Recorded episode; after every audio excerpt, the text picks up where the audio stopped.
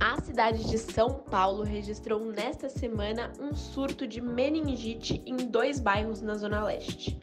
A doutora Raquel Moarec, infectologista do MIP Medicina, explica sobre os riscos, sinais, sintomas e a importância da vacinação contra a doença. Meningite, o que é? A meningite ela é uma inflamação das membranas que revestem o cérebro e a medula espinhal, geralmente causada por uma infecção. Essa infecção ela pode ser viral, bacteriana e fúngica. Então, os sintomas principais são dor de cabeça, febre, aquele pescoço mais rígido, mais duro, e leva a vômitos e náuseas e pode ser fatal se não tratado ou avaliado corretamente por um médico. Os riscos. Quais são os riscos da meningite? Normalmente os riscos é levar a uma complicação. Quais são as complicações? São as sequelas da meningite. Perda de audição, às vezes perda de visão, problemas com a memória, coordenação motora, alteração de equilíbrio, alteração de fala, um pode ter o desenvolvimento neuropsicomotor mais lentificado, pode ter até uma paralisia, uma queda, uma atrofia, uma alteração cerebral importante, além do mais grave que seria a mortalidade. Dependente de qual meningite, existem as medidas preventivas e as medidas preventivas de maior importância são as vacinações.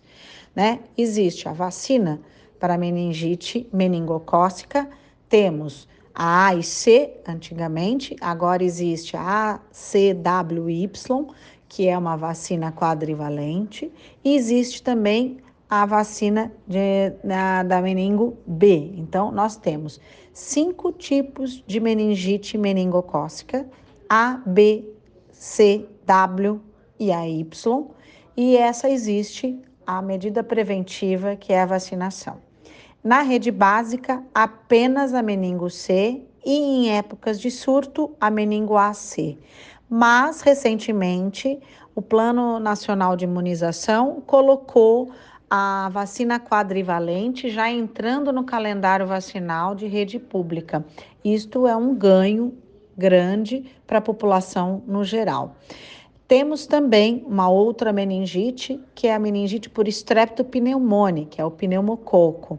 Ela é feita a vacinação das crianças também na, no, no calendário nacional de vacina, que é a pneumo 10.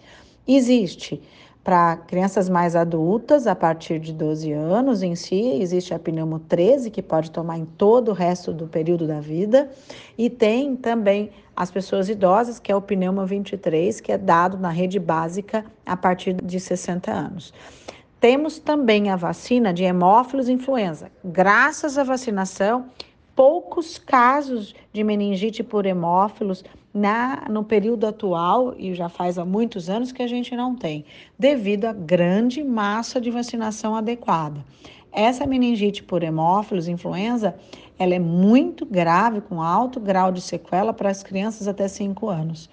Então, existe as principais vacinas e existe as meningites que são preveníveis por vacina. Todos devem se vacinar para que a gente evite surtos recorrentes e de maior gravidade para a população. Obrigada pela audiência. A informação salva vidas.